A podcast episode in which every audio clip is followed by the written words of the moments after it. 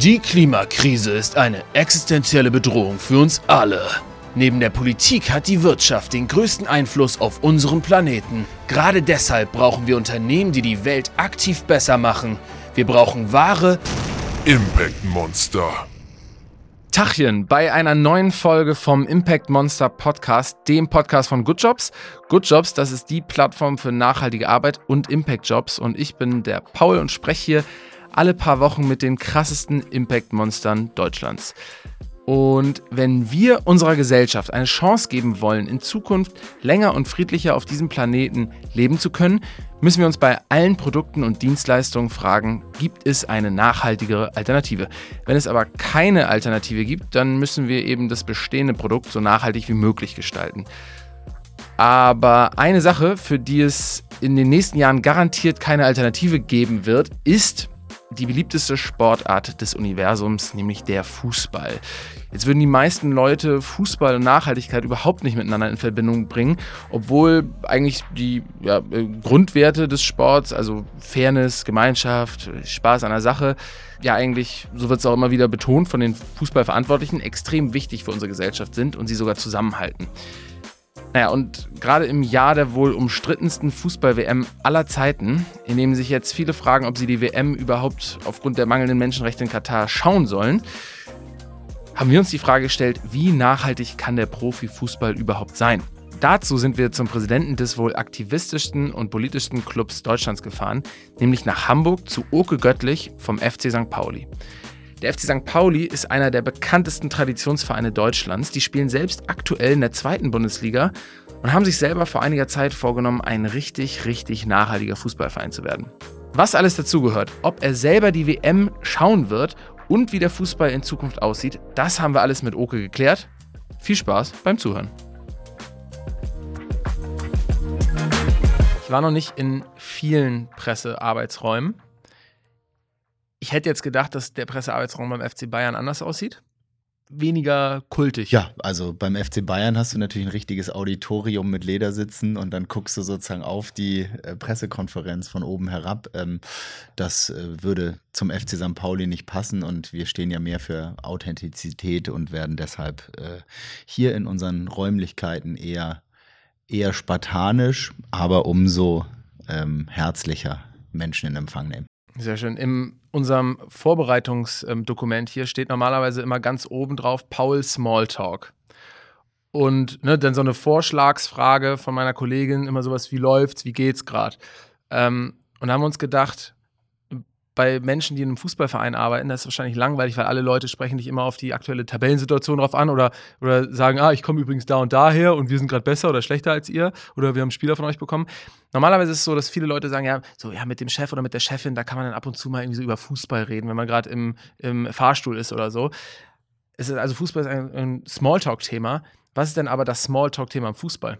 Wenn man sozusagen mal über was anderes reden möchte. Na, das Smalltalk-Thema ist bei mir ganz persönlich erstmal nicht über Fußball zu reden, das wäre bei mir Musik. Ähm, und ähm, ich glaube, in der, in der Bundesliga unter, den, unter diesen ganzen Fußball-Business-Kollegen äh, geht es schon wirklich auch im Smalltalk um hast du schon gehört, der äh, überlegt, dahin zu wechseln und der hat eigentlich schon dort unterschrieben und also das Gossip, also so, so Business Insider Gossip und ehrlicherweise äh, wird da auch gerne ausgetestet, ob da nicht irgendjemand Quatsch erzählt oder ob er diesen Quatsch vielleicht sogar weiterträgt, um zu überprüfen, wie vertrauenswürdig jemand ist. Also es hat dann schon auch gleich so eine lustige strategische Komponente. Ah, würdest du sagen, dass der Smalltalk in der Fußballbranche durchschnittlich gesehen wichtiger ist als der Smalltalk in anderen Branchen? Boah, nee, das kann man nicht sagen. Okay. Schade, wäre natürlich schon die erste Hammer-These gewesen. Ähm, wir starten hier nicht mit Hammer-Thesen, aber mit Hammer-Sätzen, mit unseren Monster-Statements in unser Format. Das heißt, ich werde dir jetzt jeweils einen Satz vorlegen, den du dann einfach beendest. Monster Statements. Ready. Transparenz ist für den FC St. Pauli eine wichtige Grundlage, um einen mitgliedergeführten Verein bei all dem ganzen Wettbewerb um Investoren und so weiter in die Zukunft tragen zu können. Über Geld sprechen, finde ich. Ähm, meistens sehr sinnvoll, wenn damit auch ähm, Regulatorien äh, eingehalten werden, dass man nicht mehr Geld ausgeben sollte, als man hat. Ich verdiene im Jahr einen sehr kleinen sechsstelligen Betrag.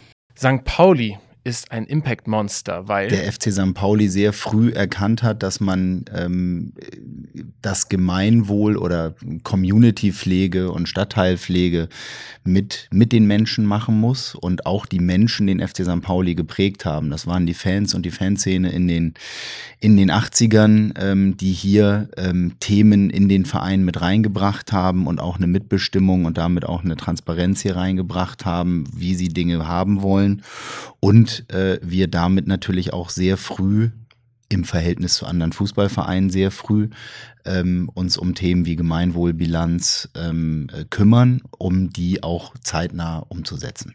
Der Vorteil, der nachhaltigste Fußballverein der Welt zu sein wäre? Oh, da habe ich so viele Vorstellungen von. Das fängt bei einem Stadion aus Holz, äh, veganer äh, äh, Ernährung und äh, all diesen ganzen Themen an und hört letztlich natürlich bei bei Themen, ähm, wie man einen Rasen vielleicht ohne den Verbrauch von Strom äh, permanent auf einem fitten Level halten kann, irgendwie auf. Und äh, da sind Herausforderungen, die im Fußball noch gar nicht ange angestoßen worden sind, äh, wo wir hoffen, dass wir das gut tun können und äh, die nächsten Schritte gehen können. Denn unser Ziel ist ganz klar, ähm, klimafreundlich zu sein und nicht klimaneutral. Das ist ein Thema, was wir äh, angehen wollen und dass wir auch unsere Emissionen bis 2030 um 50 Prozent äh, definitiv reduzieren wollen. Das sind zwar sehr allgemeingültige Ziele, würde man jetzt immer noch sagen, weil sie so standardisiert auch von einzelnen anderen Organisationen gemacht werden. Aber wir sind wirklich der festen Überzeugung, dass sich viele Fußballvereine noch gar keine Gedanken darüber machen. Aber was bringt das denn im Fußballverein? Also ne, bei so Konsumgütermarken, da versteht man manchmal, je nachhaltiger die sind und desto ein besseres Image die haben, desto mehr Leute kaufen es. Euer Stadion ist schon voll, oder? Naja, unser Stadion ist voll, aber für uns geht es darum, äh, auch wir wollen junge Menschen und Leute, die engagiert sind und aktiv sind, für uns und für den FC St. Pauli begeistern. Und wir glauben, dass wir hier tatsächlich ein Stadion in der Stadtmitte sind, wo sehr viele Aktivistinnen aktiv sind und Sachen machen. Das ist mal für Nachhaltigkeit. Wir sind seit Jahrzehnten gegen äh, Rassismus unterwegs. Unsere Fans haben sehr viele Initiativen Initiativen gegen Gentrifizierung angestoßen. Also das heißt, dieses Thema Viertel Community-Pflege, aufeinander aufpassen, gewisse Dinge auch mal nicht mitmachen, sind hier tatsächlich, äh, ja, äh, wirklich Teil des Fußballgeschehens.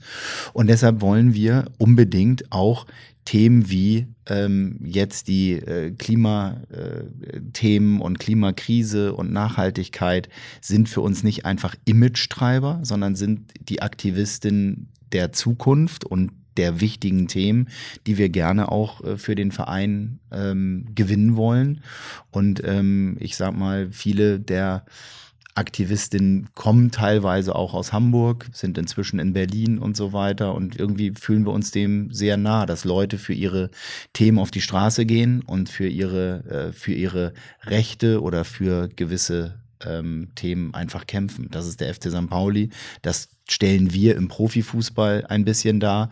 Und da finden wir, passt das sehr gut. Was wäre denn, wenn ihr in Zukunft nur noch vegane Würstchen im Stadion anbieten würdet? Das würde tatsächlich ein Problem sein oder eine große Herausforderung sein, weil es natürlich im Überhang deutlich mehr Menschen gibt, die die Currywurst aus Fleisch immer noch bevorzugen, teilweise aus ähm, nicht wissen, wie inzwischen auch vegane Ersatzprodukte schmecken.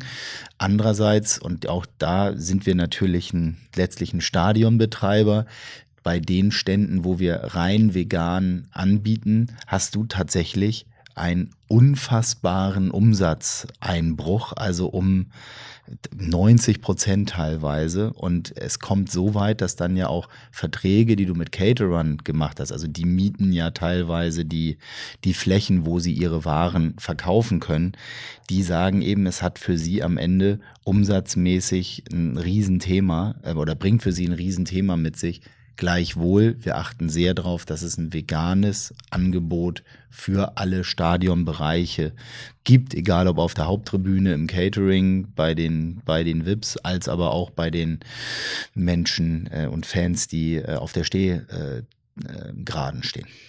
Warum ist denn es eigentlich so, dass man Fußball und Nachhaltigkeit vielleicht gar nicht unbedingt miteinander in Verbindung bringt. Naja, gut. Der Fußball hat jetzt über Jahrzehnte nicht besonders viel Vertrauen äh, ausgestrahlt. Ja, es gibt äh, UEFA und FIFA-Vergaben in Länder, die sich an keine menschenrechtlichen Standards halten.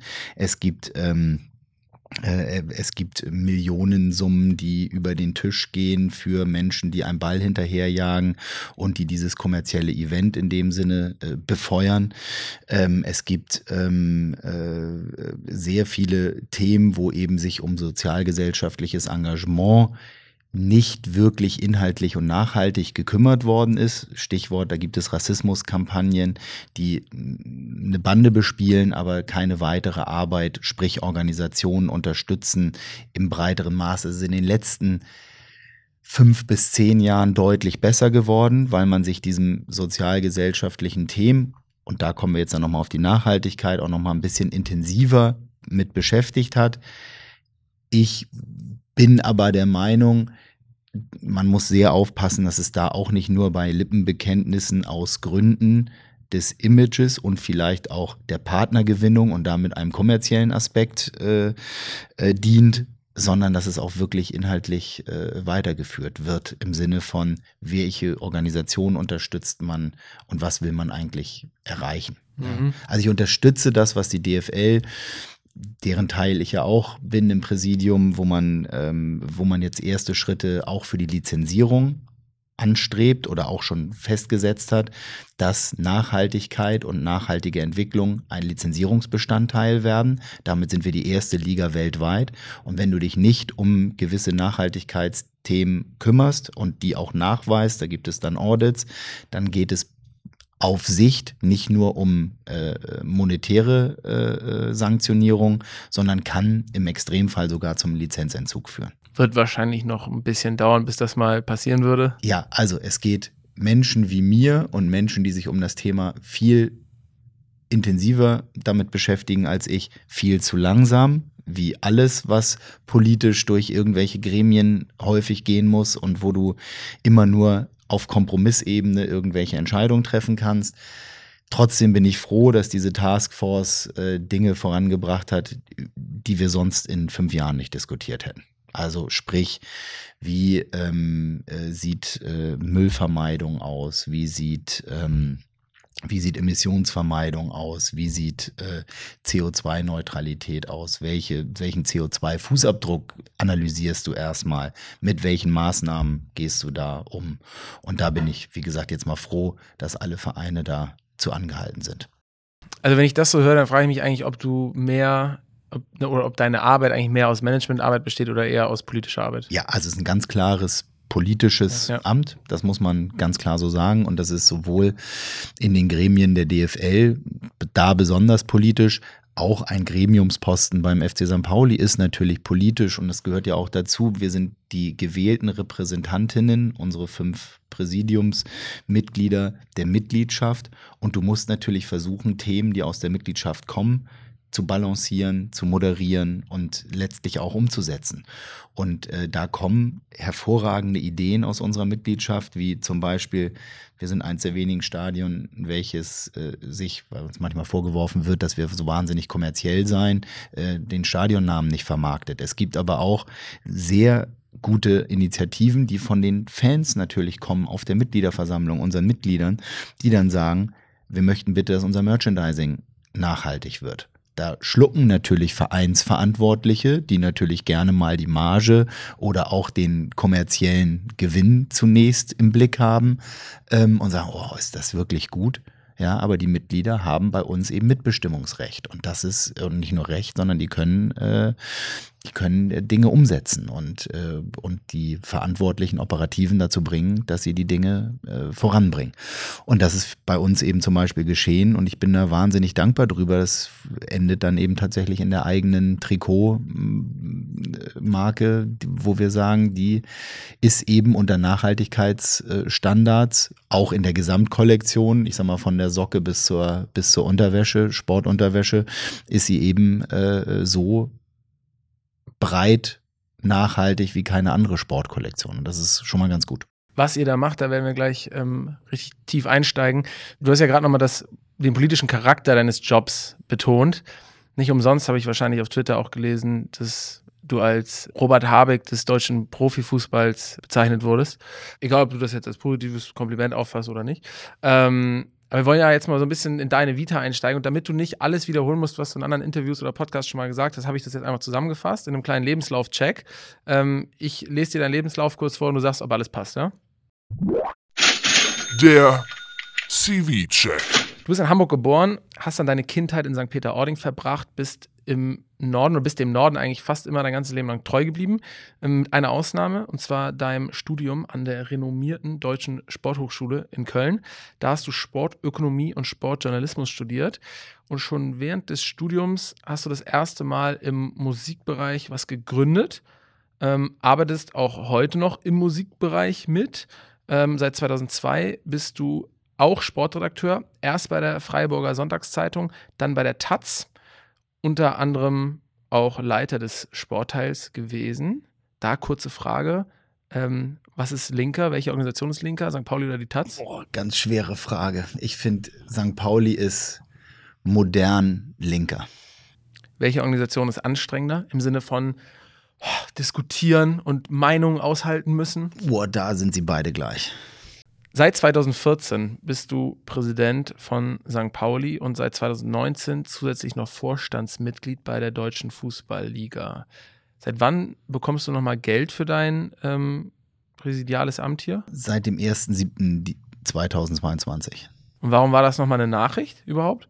Ist das ungewöhnlich vorher gewesen, dass Präsidenten vielleicht nicht bezahlt werden von ähm, hochklassigen deutschen Fußballclubs? Also es gibt sehr wenige Fußballvereine, in denen Präsidenten immer noch nicht bezahlt werden oder Vorstände, wenn man so will. Und ähm, es war letztlich ähm, bei einem Laden, der um die 60 Millionen Euro umsetzt, mit knapp 500 Mitarbeitenden einfach nicht mehr angezeigt, all die ganzen Herausforderungen im Ehrenamt neben einem anderen Job, der Vollzeit gewesen ist, plus dem DFL-Präsidiumsamt äh, weiter äh, so fokussiert durchzuführen, als wenn du jetzt sagst, und so bin ich sehr froh drüber, dass du ab 1.7. einfach sagen kannst, das ist jetzt der Job, darum kümmere ich mich und das mache ich äh, den ganzen Tag. Und ich merke, wie es mir sehr viel Freude macht, hier zu sein und damit hoffentlich auch für die Mitarbeitenden einfach mal ganz gut ist, dass sie auch mal jemanden haben, äh, wo sie hingehen können. Und auch sag ich mal, unbeschwerter anrufen können und nicht denken, oh, jetzt hole ich ihn aber aus seinem anderen Job in Berlin sozusagen raus. Mhm. Ein paar Sachen hast du vergessen. Ich war in äh, Heidelberg, habe da Zivildienst gemacht und war in Freiburg eben bei der Freiburger äh, oder Zeitung zum Sonntag, habe dort mit tollen Kollegen wie Christoph Biermann, ähm, super Sportjournalist und Ulrich Fuchs arbeiten dürfen. Und ähm, habe eine lustige Diplomarbeit geschrieben, äh, Fußball als medienkulturelle Inszenierung. Ähm, das äh, ist äh, nach wie vor ein relatives Statement, äh, zu dem ich auch, auch, auch stehe. Und dann haben wir. Wurde die gut bewertet? Die ja, die wurde, die wurde absurderweise ganz gut bewertet. Ich habe da sehr viele ähm, Cultural Studies Methodiken angewandt. Das war in der Sportwissenschaft, glaube ich, gibt es wahrscheinlich bis heute noch fünf Arbeiten vielleicht. Nee, und ansonsten ähm, habe ich eben eine, eine Musikfirma damals nochmal gegründet und Musikvertrieb geworden und ähm, äh, konnte mir, und das ist übrigens auch ein ganz wesentlicher Punkt, Stichwort Beteiligung und Partizipation von Menschen an einem EV wie dem FC St. Pauli. Bisher konnten sich immer nur alte, weiße und vielleicht auch ein bisschen reiche Männer ähm, äh, sich diesen Job leisten im Ehrenamt. Und ich finde es ein Riesenzeichen für ähm, Inklusion und Diversität, dass der Verein es repräsentativen, gewählten ähm, Präsidiumskolleginnen jetzt ermöglicht, den Job auch sozusagen hauptamtlich durchführen zu können, weil es für die Organisation einfach ein äh, deutlich offeneres und diverseres Signal sendet. Dann verzeih mir bitte, dass ich da zwei, drei Stationen und Achievements aus deinem Lebenslauf ähm, nicht korrekt recherchiert habe. Ähm, schön, dass du es nachreichen konntest. Jetzt haben wir schon darüber gesprochen, warum man vielleicht Nachhaltigkeit mit dem Fußball nicht immer zusammen denkt und äh, das vielleicht auch irgendwie so ein, fast schon ein Gegensatzpaar ist für viele Leute. Ähm, sag aber nochmal bitte breit, was macht euch da eigentlich generell als Verein ähm, oder was verleiht euch eine Sonderposition und was macht ihr schon im Bereich Nachhaltigkeit? Wo seid ihr schon richtig stolz? Was war vielleicht auch richtig viel Kraft gekostet, irgendwie im Verein schon zu bewegen? Was sind so ein bisschen so eure Vorzeigeprojekte? Naja, also Vorzeigeprojekte sind in erster Linie tatsächlich sich sehr offensiv auf den Weg gemacht zu haben. Das hört sich wahnsinnig langweilig an, ist aber wahnsinnig anstrengend, denn tatsächlich die gesamte Analyse, woher und wo verbrauchen wir was, wofür, ist ein ist ein wahnsinniger Ritt, weil so ein Stadionbetrieb ist ja nicht nur Flutlicht, Rasenheizung, Growing Lights, sondern hat auch einen allgemeinen Tagesbetrieb. Und wo kannst du sozusagen dort Themen einsparen? Ähm, Kannst du mal so vielleicht die Top 5 oder die, die krassesten. Ja, die, man würde jetzt ja denken, Flutlicht und Rasenheizung wären ja, ja. zum Beispiel äh, mit Sicherheit unter den Top 3. Ja, äh, sind sie nicht, absurderweise, sondern tatsächlich der Alltagsgebrauch an sozusagen durchfließendem äh, oder Emissionen, Strom und Gas, Heizung, ähm, äh, Meetingräume beleuchten und so weiter und so fort. Das hat am Ende viel mehr Impact. Fast 40 Prozent unseres gesamten, unseres gesamten äh, Verbrauchs kommt über die, ich nenne es jetzt mal über die Alltags. Äh, sind, ist da Transport aber auch bei, sowohl von Fans als auch von Spielern? Ja, genau. Das ist so Transport von Spielern sind wir ähm, tatsächlich nach dem leistungssportlichen Prinzip aufgestellt. Das heißt, da können wir uns nicht rühmen, dass wir jetzt besonders viel ähm, oder besonders nachhaltig agieren. Wir fliegen auch schon mal mit einem Charter ähm, äh, zu Auswärtsspielen, weil es am Ende, jetzt kommt nochmal so eine Corona-Thematik, äh, auch wenn wir jetzt so ein bisschen denken, wir sind post-Corona, aber du musst inzwischen eigentlich mit zwei, drei Bussen fahren, äh, um die Spieler so ein bisschen zu verteilen, damit sich möglicherweise andere nicht anstecken. Da machen wir immer noch so ein paar Vorsichtsmaßnahmen oder haben sie bis zuletzt auf jeden Fall gemacht. Und ähm, weil du fragtest, worauf sind wir stolz? Wir sind auf so kleine, auf so Kleinigkeiten erstmal stolz. Die machen wir dann auch mal öffentlich, zum Beispiel so einen autofreien Spieltag.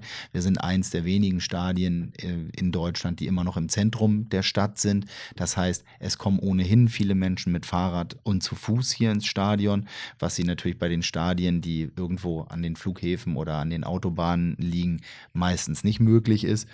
Und wir, wir verknüpfen diesen autofreien Spieltag mit unseren Partnern. Also wir arbeiten sehr eng jetzt mit HVV Switch zum Beispiel zusammen, die ein großes Mobilitätsangebot schaffen und auch insgesamt dieser Verkehrswandel in Hamburg, den wir unterstützen, auch auf äh, Ebene der Politik, wo wir eben sagen, wo können wir euch auch helfen, liebe Stadt Hamburg, in der Mobilitätswende vielleicht noch mal einen schneller zu machen. Und dann kommen in solchen Momenten kommen so Brainstorm-Ideen. Ja, mach doch mal einen autofreien Spieltag. Kommt jetzt nicht von der Politik, kommt schon von uns selber. Aber heißt letztendlich, dass ihr den Parkplatz zugemacht das, habt? Heißt letztlich, wir haben den Parkplätze zugemacht. Wir haben die Leute, wir können es ihnen ja nicht verbieten, ja, aber wir haben gesagt, es ist ein autofreier Spieltag. Ihr könnt äh, ÖPNV sozusagen zu denen äh, könnt ihr nutzen. Die Spieler kommen auch mal nicht mit dem Auto, sondern kommen mit dem, mit dem Elektrobus. Das sind alles nur so, das sind Zeichen natürlich, sind Symboliken und uns ist auch bewusst, dass es da viel um Symboliken geht, aber es zeigt eben so ein bisschen, hey, liebe Leute, ihr, ihr vergebt euch gar nichts damit, wenn ihr mit dem öffentlichen Nahverkehr mal ins Stadion fahrt, wenn ihr aus äh, Bark der Heide oder, oder, oder ähm, äh, dem südlichen Schleswig-Holstein kommt, sondern lasst das Auto einfach mal stehen. So, und das sind, das sind so Themen, wenn ein Fußballverein das macht, dann glauben wir, und so agieren wir ja auch als Plattform, ja, wir glauben, dass wir eine Plattform sind, die gute Nachrichten oder Symboliken auch mal senden kann, damit sie zumindest zum Nachdenken anregen. Mhm. Da habt ihr einen riesigen Standortvorteil, was jetzt zum Beispiel den Transport angeht der Fans. Ne? Ähm, wisst ihr eigentlich, ob bei euch überdurchschnittlich viele Stadionbesucher sozusagen aus dem Umkreis von fünf Kilometern kommen. Jetzt ne, im Vergleich jetzt, keine Ahnung, Hoffenheim oder sonst mit großen Einzugsgebieten. Ähm, oder ist es bei euch auch durchmischt, dass, wie du gesagt hast, Leute aus Schleswig-Holstein irgendwie anreisen? Nein, es ist bei uns tatsächlich so, wir haben einen Großteil, also jetzt nicht über, also nicht über 50 Prozent, aber im prozentualen Teil ist das Verhältnis sehr groß an Menschen, die aus den fünf bis zehn Kilometer Umfeld kommen. Wir haben auch auswärtige Fans. Wir haben auch Fans aus England, die Ja, natürlich ja. hier rüberfliegen und sagen, so statt ins Berghain geht's dieses Mal äh, ans Millantor, ja, ähm, und äh, EasyJet Tourism Live sozusagen. Das haben wir auch. Also ne, Ja. den verbieten wir auch nicht zu kommen. Ja, Ja. also Aber das ist sozusagen ein Standortvorteil. Ähm, und generell habt ihr dadurch, ne, wir haben gesagt, das ist wahrscheinlich auch ein großer Teil von allen Emissionen, von dem gesamten Fußabdruck, den ihr eigentlich hinterlasst. Ähm, was ist sowas bei euch, würde man auch sagen, auch gemessen an eurer Größe, ist dieser Merchandise-Bereich besonders groß. In ganz Deutschland, fast auf der Welt, sieht man irgendwie die Totenkopf-T-Shirts und Pullover und Hoodies, äh, weil St. Pauli irgendwie so als Lifestyle, als Kultmarke auch besonders groß ist. Und da hattest du jetzt schon gesagt, habt ihr auch eine nachhaltige Linie rausgebracht, beziehungsweise kannst du selber mal sagen, was ihr da gemacht habt? Ja, also bevor wir nochmal kurz aufs Merchandising zu sprechen kommen, also was sind hier die wesentlichen Themen, die uns gerade beschäftigen? Das ist natürlich eine Umstellung auf, also so echt Klassiker, ne? Umstellung auf LED, ähm, auch, auch ne, sämtliche Lampen, äh, Stichwort, ne, viel Emission durch den Alltagsgebrauch, selbst das Flutlicht irgendwann mal umzustellen, Photovoltaik aufs, äh, auf die Dächer, letztlich auch eine Biodiversität zu schaffen. Wir haben hier einen Südkurvenvorplatz, der ist, sag ich mal, recht recht unansehnlich bisher. Wie kannst du da mit Begrünung sozusagen agieren? Und was im Merchandising passiert ist, das ist eine Mitgliederinitiative gewesen, einer ähm, eines jungen Mädchens, die auf der Mitgliederversammlung aufgestanden ist und uns aufgefordert hat, per Antrag bitte ähm, das Merchandising nachhaltig zu gestalten. Dann gab es natürlich große Diskussionen auf der Mitgliederversammlung und natürlich hat der Verein auch versucht zu sagen, ja, aber alle äh, Sachen jetzt sofort umzustellen, ist kein realistisches Ziel, schaffen wir nicht. Wir fangen erstmal mit den Totenköpfen und den hauptverkaufenden Produkten, T-Shirts, Hoodies und so weiter an. Und äh, geendet ist es, und was heißt geendet, ist noch gar nicht beendet, aber äh, wir sind jetzt in dem Status, wo wir gesagt haben, okay, ähm, wir haben die Wahl, nehmen wir wieder einen ähm, Sportartikelhersteller, der uns die, der uns die Trikots äh, stellt und die Sportkollektion. Äh. So wie ja der Rest aller Fußballvereine? So machen es alle anderen Fußballvereine. Und wir haben uns selbst in Corona zu diesem unternehmerischen Risiko entschieden. Wir machen unsere eigene Marke, DIY, die ist nachhaltig in dem Sinne, dass wir uns GOTS zertifizieren lassen und dass wir die Herstellung überprüfen, beziehungsweise die Leute, auch die Lieferketten intensiv kennen, die es äh, machen und äh, dort eben nur nachhaltige Textilien oder beziehungsweise Fasern äh, verwenden. Das ist quasi ein eigenes Label, was ihr dann gegründet Ein habt? eigenes Label, Und wie heißt das nochmal? DIY, Wofür steht das extra I? Do It, Improve Yourself. Ah, Ja, also auch so ein Thema. Wir haben auch eine weitere Marke in dem Sinne gegründet, die auch unseren internen Weg mit Nachhaltigkeit so ein bisschen darstellen soll. Not perfect, but better. NPBB, mit dem wir sozusagen einfach alle dazu aufrufen wollen, es ist ein Prozess, es ist ein Weg, aber wir müssen uns auf diesen Weg machen. Wir sind nicht perfekt, meine ich ja auch vorhin damit, ne, wir sparen jetzt nicht sofort äh, x Tonnen CO2 ein, aber wir wollen sämtliche Arbeitsschritte, Prozesse, Lieferketten, ob in der Medienabteilung, ob im Stadionbetrieb, ob, äh, ob im Sport, sukzessive angucken, wo können wir welche Maßnahmen umsetzen. Und das hat, wie gesagt, so grob vor zwei, zweieinhalb Jahren intensiver angefangen. Die Nachhaltigkeitsrichtlinien der DFL kamen jetzt einem halben Jahr und da haben wir eben in dem Sinne ein paar Jahre Vorsprung und wir haben eben wahnsinnig wirklich auch gute Partner, mit denen wir auch Statements setzen können. Und das finde ich ist übrigens auch besonders beim FC St. Pauli. Unsere Partnerschaften bestehen nicht einfach darauf, daraus, dass äh, Partner äh, jetzt ihren Namen auf eine Bande schmeißen und wir dafür Geld bekommen, sondern wir setzen uns tatsächlich zusammen, auch mit Agenturen und dem, also mit den Agenturen der Partner, mit uns und sagen, was wollen wir denn erreichen? Was, wie wollen wir Mitarbeiter oder Mitarbeitende motivieren? Wie wollen wir vielleicht mal ein Statement gegen Rassismus setzen? Wie wollen wir inklusiver sein? ihr seid denn der erste Fußball, also ihr seid auf dem Weg dahin, komplett überall Merchandise und eigene Trikotlinie, alles äh, sozusagen über dieses, über die eigenen nachhaltigen Labels zu machen? Ja, also wir sind auf Stand immer weiter kommt. Also, je, Die also Trikots, die die Profis tragen, sind schon. ja, ja, Ja. äh, die Trikots, die die Profis tragen, sämtliche, also die gesamte Sportkollektion, Winterjacke, Regenjacke, Unterwäsche, Stutzen, Warum hast du gesagt, dass ein unternehmerisches Risiko ist? Weil es ist ja nicht nur so, dass ihr sagt, okay, das eine Jahr verzichten wir dann auf ein ähm, aus dem Sponsoring ähm, und sozusagen irgendwann kommt es wieder rein, sondern ihr müsst ja schon auch schauen, das Sponsoring wäre ja, die würden, die, ich meine, die stellen euch die Trikots, aber geben euch auch zusätzlich jedes Jahr eine bestimmte Summe, ja. Und ist euer Plan, dass ihr das komplett selber reinholt, dadurch, dass die Marke einfach so erfolgreich und stark ist, dass quasi ihr darüber hinaus auch noch über den reinen Trikotverkauf diese Sponsoring-Einnahmen irgendwie wettmachen könnt? Also ist die Marge bei euch so viel höher, wenn ihr es selber produziert, als dass ihr diese Sponsoring-Einnahmen auch noch wettmachen könnt? Bevor ich auf die Marge zu sprechen komme, kann ich dir erstmal ein paar Geheimnisse eines, äh, einer Fußballorganisation erzählen. Was meinst du, was uns der Sportdirektor erzählen würde, wenn wir sagen, wir nehmen jetzt keinen Sportausrüster, der uns jährlich, ich sage jetzt mal bummelig, eine Million Euro zusagen würde? Der kippt sofort um, würde ich sagen. Dann sagt der, sag mal, und jetzt wollt ihr eine eigene Marke machen, wo wir nicht wissen, wie viel wir einnehmen. Und ich soll aber eine Mannschaft zusammenstellen mit Geld, aber auch mit Spielern. Und Spieler kommen nur mit Geld, die möglichst bitte erfolgreich und erfolgreichst möglich Fußball spielen sollen. Das heißt, du hast erstmal intern auf der absoluten operativen Management-Ebene hast du jemanden, der sagt, ey, ihr habt wohl einen Vogel, ey. Nehmt bitte ganz schnell einen Sportausrüster. Also es ist übrigens, Andreas Bornemann hat das nie gesagt, sonst wirkt das immer so, sondern ich will nur, will nur das Feld aufmachen. Der, der es gesagt hat, der ist nicht mehr im Amt, ne? Genau, der ist nicht mehr im Amt, richtig. Ähm, und, und, und dadurch kommt ja, kommen erstmal Diskussionen zustande. Und das ist das, was ich auch mit unter Prozess meine. Schritt für Schritt immer weiter. Ja, wir haben uns dann sozusagen durchgesetzt, haben gesagt, wir machen das, weil wir glauben, das unternehmerische Risiko tragen zu können, dass wir mehr erlösen, als wenn wir sozusagen einfach nur das Geld jetzt nehmen. Ja, und da sind natürlich viele Bausteine drin. Da sind innerhalb dieser Sponsoring-Summe ist natürlich auch eine, äh, ist eine Bandenpräsenz mit drin. Die können wir natürlich jetzt anders vermarkten. Also das heißt, du rechnest deine Marge letztlich auch auf vielen anderen Feldern, die gar nicht unmittelbar sichtbar sind. Also nicht nur am reinen Trikotverkauf. Und damit kommst du dann an so einen Punkt, wo du sagst, wenn die Menschen beim FC St. Pauli, und so ist es tatsächlich, lieber ein eigenes Markentrikot kaufen und tragen.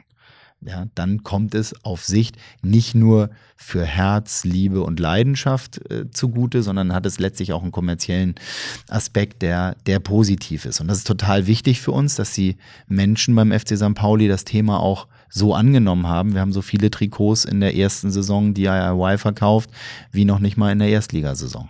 Unserer letzten, die elf Jahre her ist. Stark. Ähm, wir wollen ja jetzt gar nicht zu tief in die ja auch Tiefen und Details von einem Trikot-Deal einsteigen. Ein paar Themen hast du jetzt schon genannt. Ich glaube, insgesamt, du hast es schon gesagt, ihr seid jetzt kein Salzgitter-Konzern. Insgesamt ist wahrscheinlich auch ein oder hat ein Fußballverein für seine Größe, für die Umsatzzahlen, gemessen an jetzt ne, irgendwie produzierenden Industrieunternehmen, ja auch wahrscheinlich einen relativ kleinen CO2-Abdruck, oder? Weil sozusagen, du hast beschrieben, es gibt einen großen Standort, ja, der irgendwie dann betrieben werden muss, aber ihr habt sozusagen nicht diesen millionenfachen Output von beispielsweise irgendwelchen Produkten. Nein, wir haben, also der, die, der große CO2-Abdruck ist genau wie du sagst, der Mobilitäts, das, der Mobilitätsfaktor, also in alle Richtungen sozusagen, Menschen kommen hierher. Müll ist ein großes Thema und ähm, äh, das Thema äh, Emissionsverbrauch zur ähm, Instandhaltung ähm, der, der Spielflächen. Und dann muss man auch sagen, wir planen ja zum Beispiel ein, ein, äh, ein, ein neues äh, Trainingsleistungszentrum und mit welchen Materialien baust du, wie gehst du damit um? Das sind Themen, die uns beschäftigen. Mhm. Da habe ich eine ganz spannende Anekdote, ganz grundsätzlich, die mich sehr gewundert hat. Es gibt tatsächlich äh, nachweisliche äh, Studien, die sagen, ein Kunstrasen ist zum Beispiel nachhaltiger als ein Naturrasenfußballplatz hatte ich mir auch nicht vorstellen können. Weniger Wasser oder was? Ja, liegt, liegt tatsächlich daran, du hast sozusagen den Wasserverbrauch und den Dünger, ja, der natürlich wie eine Chemiekeule sozusagen auch in die, in den, in, ins Grundwasser beziehungsweise in den, in den Boden mit einsickert und so weiter. So dass äh, eine Kunstrasenfläche, die zwar ein Stück weit versiegelt, aber am Ende nachhaltiger ist als so ein äh, normaler Fußballrasen. Und was sind bei den ganzen Themen, du hast ja angesprochen, better, not perfect, Was sind da jetzt gerade so eure zwei, drei Baustellen? Ich meine, von der Stadionwurst, wo ihr wisst, die können wir jetzt nicht von heute auf morgen irgendwie veganisieren, bis hin ähm, ja, zum, zum gesamten Transport, wo ihr auch wisst, okay, das können wir auch nicht von heute auf morgen ändern, ähm, dass wir da ab und zu mal ein Flugzeug chartern. Was sind gerade so zwei, drei Baustellen, wo du sagst, ja, das ist irgendwie in, in realistischer Reichweite und da sitzen wir auch gerade dran? Ja, ich habe es gerade schon gesagt. Also wir werden in diesem Jahr eine Gemeinwohlbilanz erstellen, als ich glaube sogar erster Fußballclub will man nicht so mit Superlativen um mich werfen, vielleicht der Welt, mit Sicherheit in Deutschland. Und ähm, das ist uns auch sehr wichtig, weil eine Gemeinwohlbilanz eben mehrere Aktivitäten auch trackt. Es geht dann nicht nur um die reine ökologische Nachhaltigkeit, es geht um die soziale Nachhaltigkeit und die ökonomische Nachhaltigkeit. Und äh, für die ökonomische Nachhaltigkeit kämpft der FC St. Pauli innerhalb seines Fußballsystems ja häufig und auch sehr lautstark. Für die ökologische Nachhaltigkeit haben wir uns zumindest sinnvoll auf den Weg gemacht ähm, mit den ersten Maßnahmen. Ähm, und da sind eben die Themen, ich hatte sie auch schon mal erwähnt, LED-Wechsel, ja. Photovoltaikanlagen, ähm, äh, natürlich äh, Mobilitätswandel äh, und Wechsel unterstützend, auch durch Zapfsäulen und so, also Ladesäulen, Zapfsäulen, Schwachsinn, Ladesäulen. Und ähm, und die soziale Nachhaltigkeit ist etwas, wo wir eben den Menschen im Viertel eben auch viel ähm, Gutes zurückbringen wollen. Wir sind einer der größten Arbeitgeber des Viertels und damit natürlich auch auf der einen Seite zwar vielleicht ein Gentrifizierer, was uns einige kritisch sagen können, aber auf der anderen Seite ist eine Organisation auch immer ein sozialer äh, Zusammenhalt, der Menschen auch in Lohn und Brot hält, die sozusagen auch hier etwas in dem Sinne ein ein Erlebnis schaffen, welches Geld ins Viertel bringt, mit dem wir als Plattform auch ins Viertel wirken können. Ob durch äh, Obdachlosen ähm, äh, mit Hanseatic Help, dem Duschbus für Obdachlose, äh, Gobanio und ähm, äh, Initiativen, wo wir ähm, äh, eben auch äh, ja viele viele gute Sachen machen für Geflüchtete ähm, und ähm, äh, letztlich auch Jugendliche, weil ich finde, Sport muss vor allen Dingen Jugendliche in Bewegung bringen und halten. Und gerade nach Corona ist das ein wesentlicher Punkt. Und das gehört für mich alles zu, unter dem Stichwort soziale Nachhaltigkeit. Jetzt hast du gesagt, ihr seid vielleicht der erste Fußballverein der Welt mit so einer ähm, Gemeinwohlbilanzierung. Habt ihr denn für euch zum, Start dieses ganzen Projekts oder Prozesses äh, festgesetzt, wir wollen der nachhaltigste Fußballverein Deutschlands, der Welt, Europas werden? Gab es da irgendwie so eine Benchmark, so ein bestimmtes Ziel? Haben wir uns nicht so festgesetzt. Wir haben uns, finde ich, ein extrem hohes Ziel gesetzt, indem wir statt klimaneutral das Wort klimafreundlich mhm. nutzen wollen. Das ist eben nicht einfach nur, wir wollen, ich sag mal, eine Levelbilanz irgendwie schaffen, sondern wir wollen eigentlich positiv einwirken. Ja ist das möglich? Ehrlicherweise, ich weiß es heute noch gar nicht, aber es ist ein Ziel, was wir intern in die Organisation geben wollen und auch mit der Not Perfect But Better Strategie, dass wir zumindest ein sehr ambitioniertes Ziel setzen. Genauso wie wir im Sport das ambitionierte Ziel haben, immer unter den Top 25 in Deutschland zu sein. Da sind wir momentan auch ein Stück weit von entfernt. Aber das ist eben etwas, da müssen wir hin, da verorten wir uns und genauso setzen wir uns eben in dem Thema Nachhaltigkeit oder, oder äh, Klimaneutralität beziehungsweise Freundlichkeit einfach ambitionierte Ziele. Jetzt hast du auch gesagt, ihr engagiert euch stark im Kiez. Ich meine, ihr heißt so wie euer Stadtviertel und seid von Anfang an auch irgendwie stark hier verwurzelt und, und interagiert viel auch mit Akteuren hier in der Gegend. Ähm, wenn man sich hier ein bisschen umschaut und auch nochmal umschaut, wer so eure Partnerorganisationen sind, ähm, dann sind es ja auch viele Organisationen, die direkt hier aus dem Viertel kommen. Also auch wir ja, haben irgendwie Beziehungen zu Viva Con Aqua, zur Tomorrow Bank, äh, Lemonade und ähm, sozusagen, wie sie alle heißen. So Gobanio hatten wir auch schon auf der Plattform bei uns. Ähm, was ist da so ein bisschen das, ja, vielleicht Geheimrezept oder warum funktioniert das so gut, dieser, dieser kleinen Keimzelle der Nachhaltigkeit. Also es ist einfach nur so, ja, irgendwann gab es eine bestimmte Kiezkultur, dann kam der Verein und dann kam alles andere, so, so ein bisschen Henne-Ei-mäßig. Oder ist es, ähm, steckt da noch ein bisschen mehr hinter, ähm, warum gerade hier sich so viele Initiativen im Sozialen, aber eben auch im Thema Nachhaltigkeit gebildet haben und unterstützen. Der, der FC St. Pauli ist tatsächlich eine Heimat für Menschen, die aktiv sein wollen oder sind.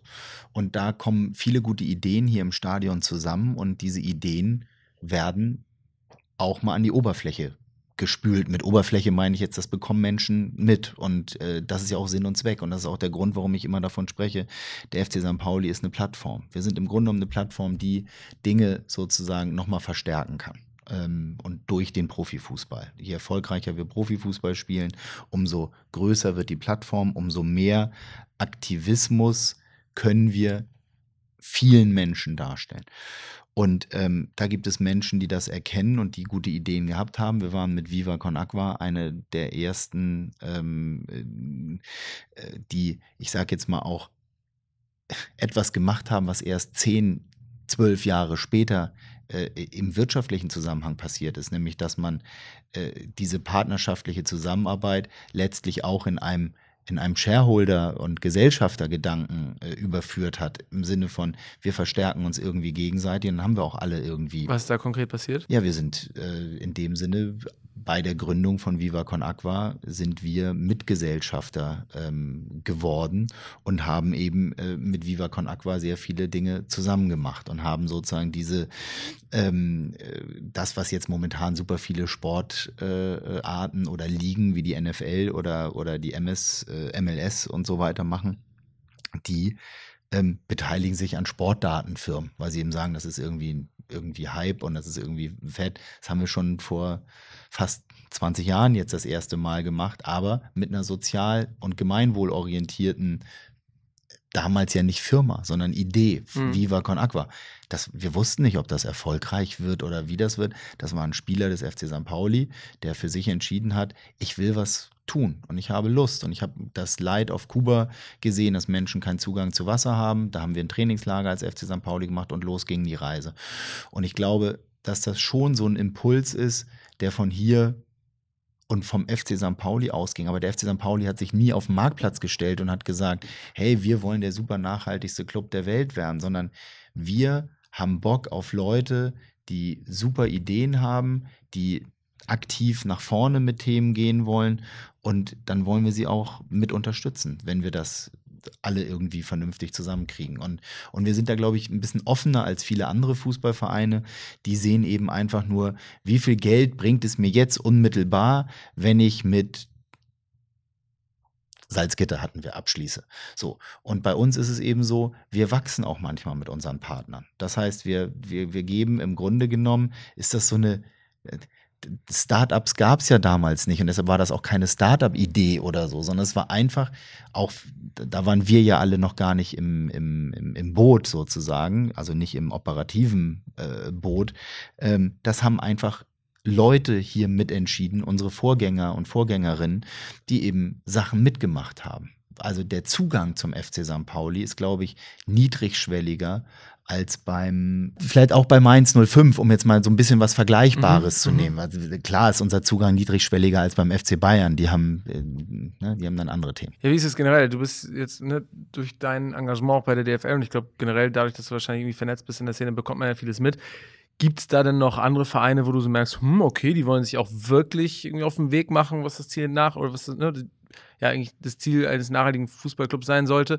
Ähm, oder steht ihr dann noch relativ alleine da? Es gibt jetzt zwar dann ein paar vielleicht ne, so Lizenzierungsthemen, die ihr langsam reinbekommt, aber merkt man da, dass sich da wirklich was bewegt? Ja, also wir müssen mal ganz klar sagen, der FC St. Pauli ist nicht Nummer eins in Deutschland. Das möchte ich auch. Wir, wir bemühen uns, wir machen viel, aber es gibt ähm, wirklich gute Sachen, die gerade bei den, bei den Werksclubs, äh, die von uns aufgrund ihres Systems eigentlich nicht so besonders beliebt dargestellt werden. Zum Beispiel. Aber Wolfsburg, Wolfsburg ja. und, und, und. Äh, ja, und auch Hoffenheim mhm. haben einen, ne, haben das. Äh, also wo große Konzerne hinterstehen. Genau, die haben Müllvermeidungskonzepte, die haben äh, starke ähm, Ideen, wie sie gerade in dem Punkt Nachhaltigkeit umgehen. Natürlich bei Wolfsburg hängt VW dahinter. Die haben natürlich natürlich auch ein großes Interesse daran, deutlich nachhaltiger zu werden. Da werden ganz andere finanzielle Mittel zur Verfügung gestellt, um das dann auch zu pushen. Bei uns wächst eben alles organisch. Deshalb werde ich mich auch nie hinstellen und sagen, ey, wir sind hier die, die super Nachhaltigkeitsinitiative, äh, sondern wir machen das, was wir mit unseren Leuten und selbst schaffen können. Und das ist auch eine ehrliche Herangehensweise. Ähm, der VfL Wolfsburg hat ganz andere Möglichkeiten und die machen echt guten Job. Okay, heißt, in vielen Nachhaltigkeitsperspektiven oder Dimensionen sind die weiter als ihr, können die sich vielleicht auch nochmal professionell oder schneller professionellere Setups leisten. Ähm, ist natürlich aber auch jetzt eine bescheidene Meinung von dir, ähm, wenn du sagst, ähm, da gibt es manche, die sind nachhaltiger und äh, sozusagen sagst gleich jetzt mal den Verein, der vom größten Autobauer der Welt irgendwie finanziert wird, ähm, da bist du dann auch äh, demütig und bescheiden in der Meinung. Und äh, viele würden wahrscheinlich sagen, ja, gerade der CO2-Fußabdruck von der gesamten Organisation, der ist nochmal wesentlich schlechter als der von eurer. Absolut, aber ich finde, im gesellschaftlichen Dialog gehört es auch dazu, dass wir nicht immer nur in Schablonen denken und sagen, ne, VW und der VfL Wolfsburg entspricht vielleicht nicht dem, was wir uns beim FC St. Pauli unter den Themen vorstellen. Aber ähm, ich finde es gut, dass VW und der VfL Wolfsburg sich da auf den Weg machen. Und äh, ich finde es auch gut, dass wir es uns im Rahmen der Möglichkeiten tun. Dass wir da manchmal ein bisschen lauter sind, ist ja vielleicht auch mal so, dass wir ein paar andere mit anschieben können. Das ist so ein bisschen unsere Aufgabe. Wir sind eine Plattform, wir wollen aktiv sein, wir wollen den Leuten sagen, hey, äh, eine vegane Currywurst ist nichts Schlimmes, probiert sie wenigstens mal. Und ähm, äh, ich glaube, dass das ein, ein, sehr guter Weg ist, auch in dieser Nachbarschaftshilfenaktion, ähm, ja. wo ich sage, wo kommen wir denn hin oder wo, wo, wo kommen wir denn her? Äh, ne? Du hast einen großen globalen kapitalistischen Warenhandel, ähm, ähm, der über die letzten Jahrzehnte zu einem zu einer deutlich sozialen Wohlhabenssteigerung in vielen Teilen der Welt geführt hat, aber natürlich auch mit den, mit den Defiziten die Natur und auch teilweise einzelne ländliche Regionen oder Länder ausgebeutet zu haben. Und ich glaube, dass sich das jetzt auch durch die Krisen alles so ein bisschen verstärkt.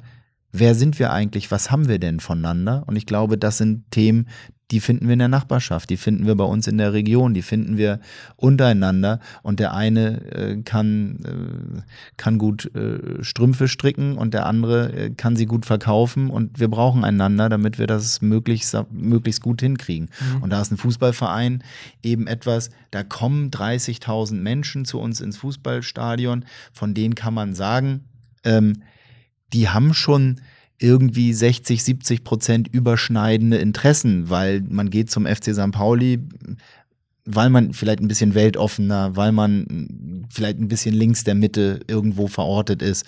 Und ähm, und das hilft sozusagen, um auch weitere Bewegungen und Wellen am Laufen zu halten. Wie sieht denn das ähm, auf einer anderen Verbandsebene aus? Also jetzt zum Beispiel bei der FIFA ist ja der Elefant, der im Raum steht, mit der wahrscheinlich unnachhaltigsten WM der ähm, Geschichte, äh, jetzt in Katar. Ähm, hast, da, hast du da noch eine besondere Meinung ähm, oder einen besonderen Standpunkt oder, oder gibt es vielleicht eine Meinung, wo du sagst, das ist noch ein bisschen unterrepräsentiert in der aktuellen Diskussion? Ja, ich finde absolut unterrepräsentiert und das sage ich auch überall. Ähm, die Vergabekriterien von Großveranstaltungen generell, egal ob Olympische Spiele, Fußballweltmeisterschaften, gern auch andere Sportarten, die vielleicht nicht ganz so einen großen medialen Aufschlag haben, müssen sich an zwei bis drei wesentlichen Regelwerken äh, manifestieren und auch äh, festmachen lassen. Und das sind natürlich Menschenrechte und Menschenrechte sind nicht verhandelbar. Es ist das, äh, die Sustainable Development Goals, ähm, die sind sozusagen nachvollziehbar, ja, und die kann man von den Bewerberländern bitte unbedingt zumindest mal abfragen, bis hin zu verlangen, aber mindestens um eine Debatte anzustoßen. Und das ist etwas, das ist in diesen Vergaben, und das muss man ja auch mal sagen, die Katar-WM ist ja nicht in diesem Jahr vergeben worden und findet dann in diesem Jahr statt, sondern die ist vor 12 bis 15 Jahren vergeben worden. Und ja, da war die Welt noch eine andere. Und ja, da war es noch mehr so, dass, finde ich, Geld die Welt regiert habe. Ich habe momentan so ein bisschen Hoffnung, dass es nicht mehr alles nur noch um Geld geht, aber da bin ich vielleicht auch ein bisschen naiv. Und ich hoffe, dass die europäischen Verbände oder die Weltverbände FIFA, UEFA, IOC unbedingt Vergabekriterien festlegen, um diese abzufragen und so zumindest auch wieder Spiele möglich zu machen, wie zum Beispiel dieses wirklich phänomenale Event in München, wo sie die im Grunde genommen im in der Feier der Olympischen Spiele 72 haben sie ja jetzt äh, sämtliche Europa- und Weltmeisterschaften im Sommer im alten Olympiastadion in München äh, stattfinden lassen über mehrere Wochen. Also so ein bisschen so, ich sage jetzt mal eine alternative Olympische Spiele. Und, und die Leute fanden es eben mega, weil es waren Sportarten, die jetzt mal nicht so viel im medialen Fokus standen.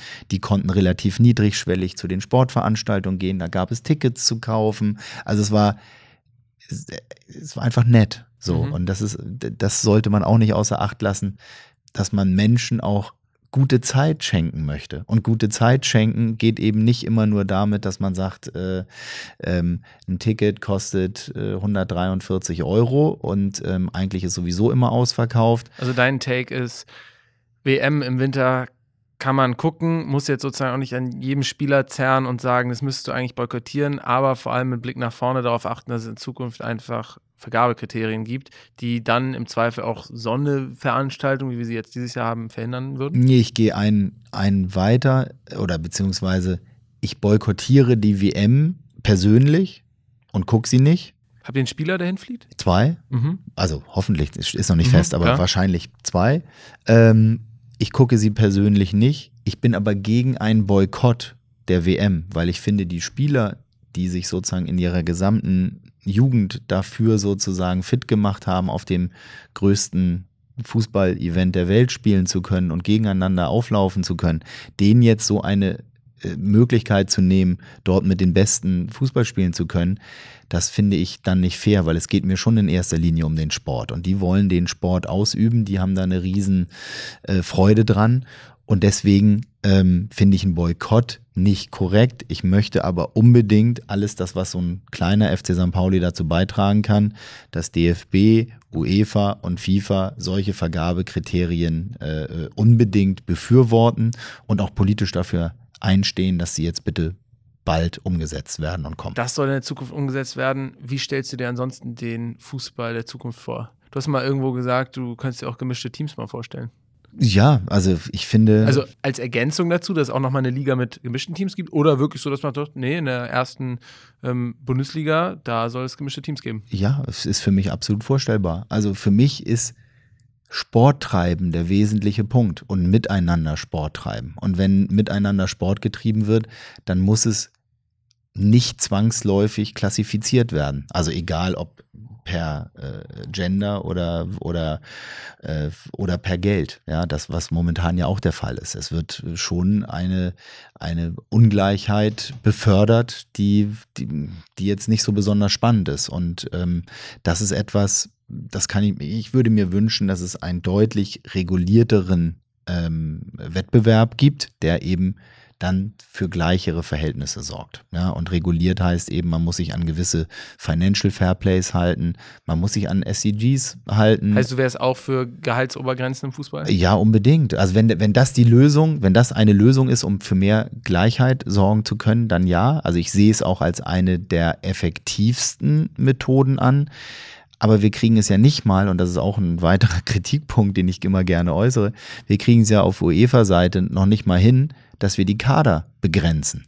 Das heißt, Man City kann äh, 120 Spieler verpflichten, davon leihen sie 80 aus, haben noch 40 in ihrem äh, Ursprungskader. Der Rest, der wird verliehen, wird da weiter fit gehalten und wenn die das gut machen, dann werden sie in Man City äh, Club wieder gezogen und wenn nicht. Und da müssen einfach mal Grenzen rein. Es kann nicht wahr sein, dass wir als Beispiel unbegrenzte Kadergrößen äh, möglich machen.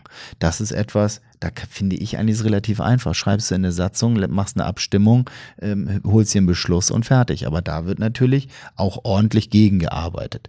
Beraterhonorare, wie wird mit Beratern umgegangen? Wer zahlt Beraterhonorare? Fernsehgelder wahrscheinlich. Fernsehgelder, wie werden die? Also ich, ich frage mich immer, wie kann es dazu kommen, dass Fernsehsender so viel Geld für einen Wettbewerb bezahlen, den sie selber mit ihrem Geld, in, also indirekt, so ungleich gemacht haben und damit sich der, selbst der Spannung berauben, die sie eigentlich auf dem Fernsehschirm präsentieren wollen, damit sie vielleicht viele Abonnentinnen gewinnen können. Hintergrund ist, beispielsweise erste Liga, FC Bayern seit zehn Jahren Meister, die bekommen auch seit zehn Jahren einfach mit Abstand das meiste Geld von den Fernsehsendern, weil es sozusagen nach dem Leistungsprinzip verteilt wird. Äh, genau so ist es. Und das Leistungsprinzip ist ja, soll ja bitte weiterhin zu ehren und hochzuhalten sein. Aber trotzdem macht es am Ende keinen Sinn, wenn man auf der einen Seite sagt, wir verkaufen eine eine Sportart fürs oder ans Fernsehen, damit das Fernsehen oder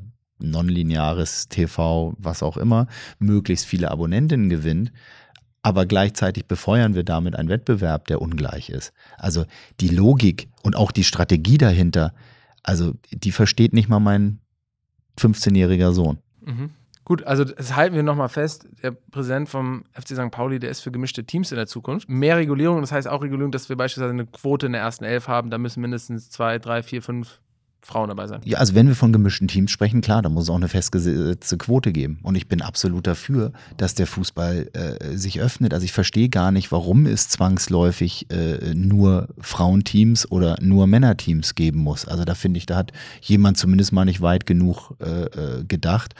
Und wer Lust hat, der darf gerne mit mir eine Liga für gemischte Teams gründen. Okay, dann also vielleicht auch als Alternative zu der reinen Männerliga. Nee, du musst ja mit irgendwas anfangen. Also ich glaube jetzt nicht, dass die DFL morgen entscheidet, entscheidet, äh, wir machen jetzt äh, in, ab der Saison 23, 24 gemischte Teams. Für dieses Jahr haben wir auch noch genügend Diskussionspunkte. Ich glaube, da brauchen wir nicht mehr. Das ist dann was für die Zukunft. Da wird sich auch wahrscheinlich dann noch ganz Fußball Deutschland drüber aufregen können und Gegenargumente sammeln dürfen. Bis dahin kannst du ja noch ein paar Pro-Argumente sammeln. Vielen Dank für die Einladung und vielen Dank fürs Gespräch. Sehr gerne und alles im Sinne von Choose Your Battles, ne? Alles nacheinander. Ja, Mensch, das war das Gespräch mit Oke das war ja zum Schluss nochmal ein richtiger Gedankenanstoß mit den gemischten Teams. Das ist ehrlicherweise eine Idee, die ich erstmal so an mich heranlassen muss. Aber spannend wäre es auf jeden Fall. Ich würde mich dafür aussprechen, dass man dann nicht einfach die Bundesliga ersetzen würde, sondern dass man einfach eine dritte Liga gründet, wo gemischte Teams miteinander spielen. Aber das wird nicht meine Entscheidung sein. Ich bin gespannt, ob ich das überhaupt noch zu Lebzeiten mitbekomme. Dem Fußball würde ich es wünschen und ähm, euch wünsche ich, dass ihr viel Spaß hattet bei der heutigen Folge und in zwei Wochen wieder dabei seid. Bis dahin, gebt uns eine Bewertung, folgt uns oder abonniert uns bei Spotify, bei Apple Podcast und schaut natürlich auf unserer Website vorbei, goodjobs.eu. Bis bald!